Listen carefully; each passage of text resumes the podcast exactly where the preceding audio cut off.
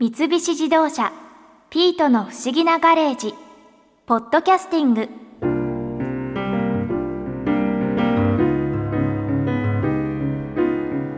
楽しかったな高尾さん。夜の山登りナイトハイクは初めてだったけど下りはケーブルカーに乗って楽に帰ってこれたしまた行ってみたい。それに高尾山薬王院の佐藤修人さんに高尾山の豆知識をいろいろ教えてもらったし。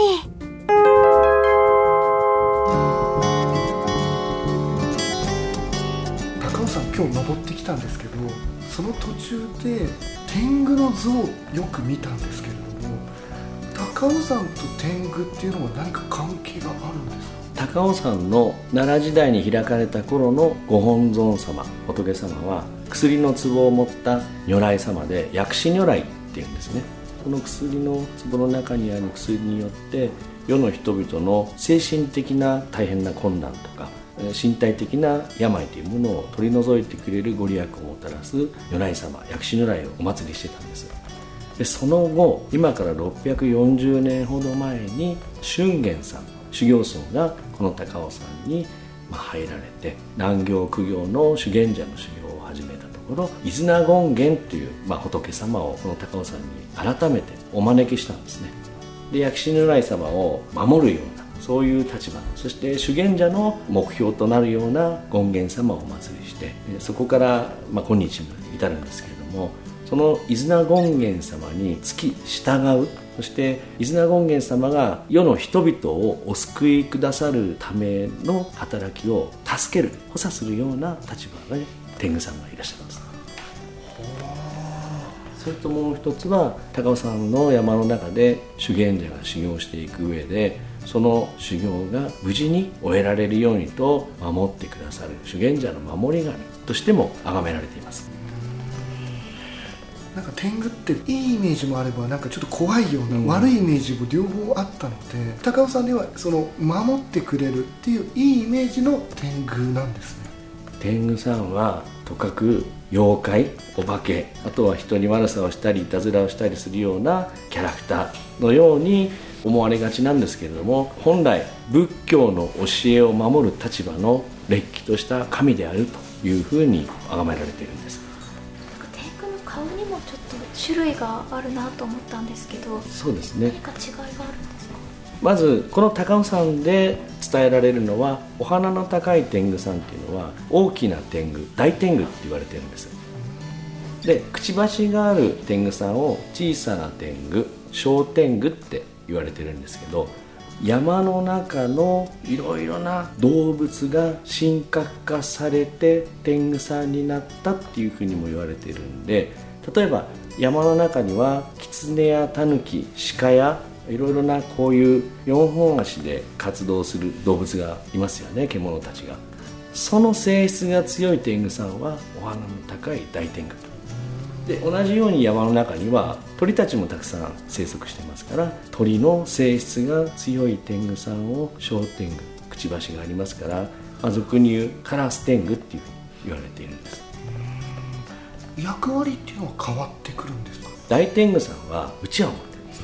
ですねで小天狗さんっていうのは刀を持ってるんです。でこのうちわは世の人々の心を迷わせるさまざまな煩悩を吹き飛ばしてくれる。で商天狗さんっていうのはその刀は何も人を傷つけたり物を壊したりするような役じゃなくて私たちの心を迷わせるさまざまな煩悩特に弱い心すぐ諦めたり人を羨んでしまったりすぐ腹立ててしまったりっていう怒る心。あとはこう自分さえ良ければいいやというようなむさぼりっていうんですか。尽きることのない欲望に迷わされる。そんな煩悩をスパーンと断ち切ってくれる伊豆名大剣もちょっと天狗に似てるような気がするんですけど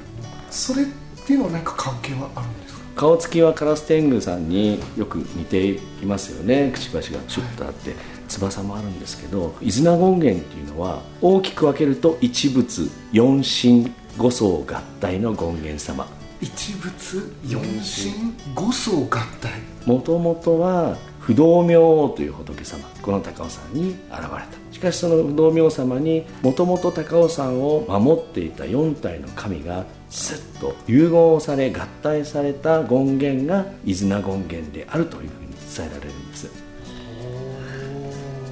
でご覧になると火炎を背負ってるんですね。で手には刀と縄を持っている。その姿はお不動様なんですけれどもよくお顔つきをご覧いただきますとくちばしがあって背中には翼がある。これはカルラテンっていう神様なんです。カルラテ鳥の神様なんですけどね。例えばインドネシアの方に行くとガルーダインドネシア航空って航空会社ございますよね。あのガルーダがこの仏教に入ってそして真言宗でいう密教って考え方になるとカルラテンっていう名前の神様になっていくわけなんですよ。それが宿られてるのでカラス天狗さんにすごく似てる。両方ともね鳥の化身ですから。高尾山を楽しむための年間行事みたいなものはあるんですか？これから秋が深まってきますと10月の17日に秋の高尾山秋季大祭というものがございますそれは高尾山のお山の上の11丁目茶屋というお茶屋さんから尾根を伝って薬王院までの間およそ1 2キロを山伏僧侶侍に扮した高尾山を信仰している方々その間に落ち子さんといって地元の幼稚園の子どもたちそういった大きな行列、まあ、パレードをしましてその子どもたちの安全を祈願するおごま修行という儀式があるんですそのお堂に向かっていくというそういう行事がございます。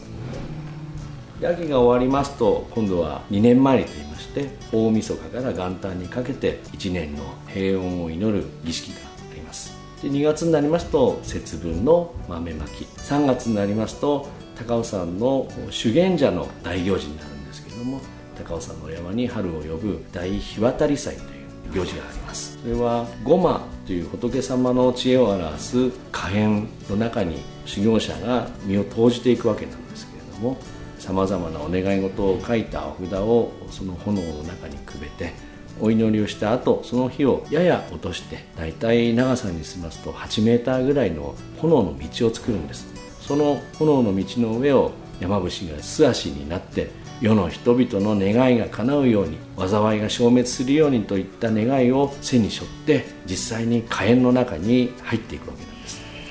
でその日を渡り終えて世の人々の災いをその火炎によって滅すると焼き尽くすってですね。そして仏さんを表すその火炎ですから世の人々の願いというものを直接お伝えしてくるという荒々しい修行を行ったりしています。その行事はどなたでもお参りをすることができますしまあ、渡りたい方はその実際に火の中に入っていただくことも可能です。あできるんですね。いかがですか？いや僕ら見てる方で。でもそういう行事はこう間近で見ることができるんですね。そうですね。基本的に市の観光協会を通してご案内もしてますしあとは高尾山のお寺にもホームページがありますのでそこで紹介をしていただいて実際に参拝や見学をしていただくことは可能です。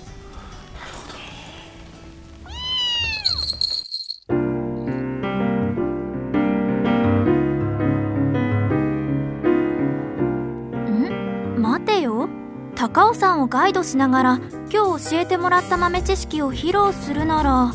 今日と同じメンバーじゃダメよね。うーんじゃあ誰と行こう？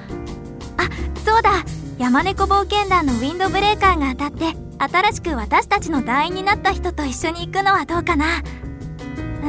んちょっと難しいかな。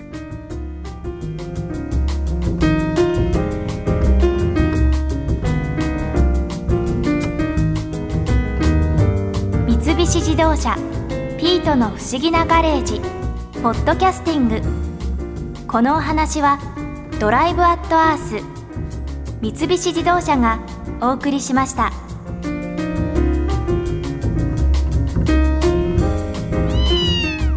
ここで耳寄りなお知らせです。ピートの不思議なガレージをもっと楽しみたいという方は毎週土曜日の夕方5時東京 FM をはじめお近くの FM 局で放送の三菱自動車ピートの不思議なガレージをお聞きください。外に出かけたくなるとっておきのお話満載でお届けしています。